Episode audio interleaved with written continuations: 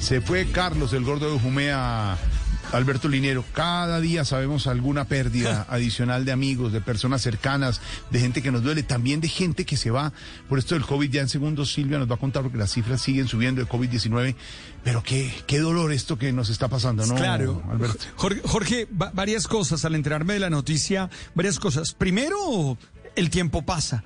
Porque yo recuerdo mucho el programa que hacían con Pacheco ahí en la media torta. Este programa, porque además te acuerdas que eran unos grandes animadores, cantaban, molestaban, se ponían pereque entre ellos dos. Eh, se decían cosas, uno cantaba, el otro. Sí, recuerdo mucho de niño viendo eh, ese programa y entonces digo, wow, el tiempo ha pasado. Jorge, cuando se podía ser gordo también, ¿no? Sí. Porque tú sabes que hoy el tema estético, hoy el tema estético y todo lo que nos dicen de la salud. Nos molesten, nos cuidamos. No nos lo permiten, no nos lo permiten. Aquí tengo el quesito pero, y el jamoncito 99 eh, libre de todo, todo, todo nos toca. Yo, yo sé de qué, yo sé de qué se trata, yo sé de qué se trata. Pero, pero quiero decirlo eso mira cómo ha cambiado la estética. Era una época en la que se podía ser gordo y además que ser gordo tenía todo también una cierta personalidad. Eh, ser gordo era ser el bacán, era ser el amable. ¿Te acuerdas la canción esa, Soy un gordo bueno? ¿Te acuerdas que sí, decía? hombre. Eh, entonces era una manera de, de ser. E, en eso también he cambiado. Y creo que está bien. Yo no soy tan amable con la gordofobia. A mí no es que me guste mucho, pero creo que mientras nos podamos cuidar y mientras podamos estar sanos, siempre es mejor. Y tercero, el talento. Jorge, es que era un hombre talentoso. Carlos el Gordo Benjumea era un tipo talentoso. Mira, tú lo acabas de decir ahorita, extraordinario actor. Y actor de, de, cine y actor de teatro. Mm. actor de teatro. Pero además de eso, Jorge, un extraordinario animador. Mira, era de los primeros que, que hacía stand comedy, de, de estos temas, de estos monólogos largos. Fue de los primeros que lo hizo. Eh, es decir, una persona talentosa. Y creo que vale la pena subrayarlo por estos días en los que tenemos tantas dificultades y tantos problemas que hay que confiar en el talento, creer en el talento y abrir espacio para que la gente pueda realizarse para que la gente pueda mostrar todo lo que sabe. Son, son como tres emociones. Uno, el comprobar que el tiempo pasa, una vez más, se nos van muriendo personas que valoramos, personas que formaron parte de nuestra experiencia de trabajo. Dos, volver a recordar eh, que han cambiado los esquemas estéticos. Antes se podía ser gordo, hoy no. Mira, hasta canciones había. Soy un gordo bueno. Y lo tercero, el talento. Hombre, qué hombre talentoso y, uno no puede no sentir tristeza porque se, porque se fue, porque partió.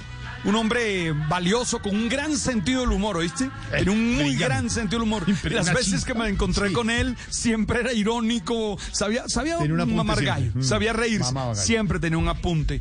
Jorge, y, y esperando confiando en que podamos escucharnos. Sabes que tengo esperanza mm, cada vez que siento todas estas situaciones y, veo que no resolvemos el problema del paro, el problema de la falta de diálogo. Me asusto, pero tengo esperanza y confío en que vamos a ser capaces para salir adelante. Dime, Esteban. Quiero en lo de que ahora no se puede hacer gordo. Creo que ahora se puede ser gordo, pero eso no dependiendo de con quién se junte uno. Y vuelvo eh, al antipático tema generacional. Me parece que los millennials más jóvenes y la generación Z, o sea, los centennials, los peladitos, son mucho más respetuosos de esas diferencias y uno lo nota en redes sociales. No son tan matoneadores y buscando siempre hacer dañar y hacerle bullying. A, mí me, a mí me hicieron, a mí me hicieron mucho bullying por ser gordito. A mí me hicieron bullying por ser gordito, ¿eh? Y eso que yo fui gordo de viejo. Y ahora, que sea, y ahora que sea adelgazado y está muy bien, también entonces le ¿También? Hacen, también. Entonces uno está gordo pero, y, los, y después a mí me pasó, no, Alberto. Mira, de, mira, hace, mira, unos años, una. Pita, hace unos años la pita a ver quiénes son los que se unos la años, y encuentra sorpresas. Cuando me hice la cirugía y entonces me fui a originar a alguna ciudad de Colombia y pasaron unas señoras de verdad y pasaron, ay no, usted era mejor antes. No, pero por favor y el esfuerzo. No, por favor. A usted también. No, le, le, pasa, le pasa exactamente y lo veo que le pasa a usted en las redes. ¿Le puedo decir algo? ¿Le puedo decir algo? Mire, yo, eh, usted sabe que en algún momento fui realmente gordo, 120 kilos, Esteban, y, y es, eh, yo trabajaba para un canal de televisión regional en Barranquilla, que no puedo decir que es Telecaribe, y entonces yo llegaba siempre, yo llegaba a hacer el programa a las 12, pero por esas cosas de mi agenda, llegaba corriendo a las 11 y 45, 11 y 50 para que me maquillaran, llegaba corriendo. Y y al lado había una, una vaina de esas de, teléfonos celulares que siempre estaba lleno de gente. Y me bajo del carro y comienzo a caminar y grito un man, hombre, si el man no está vivo, el man está gordo. qué malo, qué malo.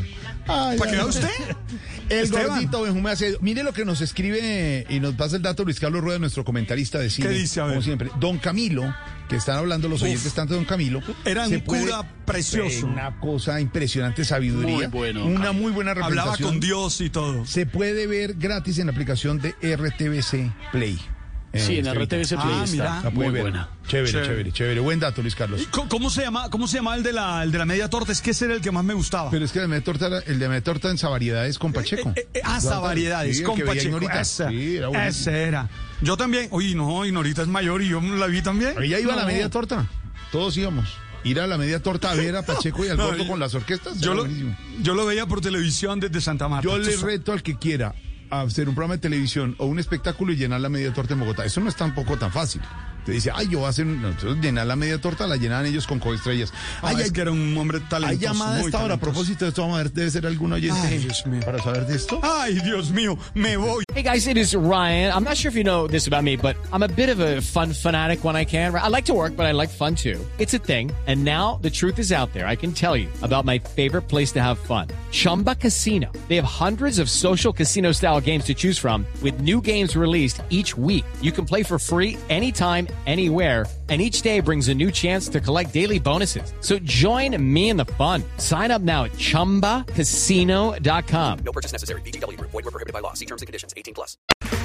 Okay, round two. Name something that's not boring. A laundry? Ooh, a book club. Computer solitaire, huh?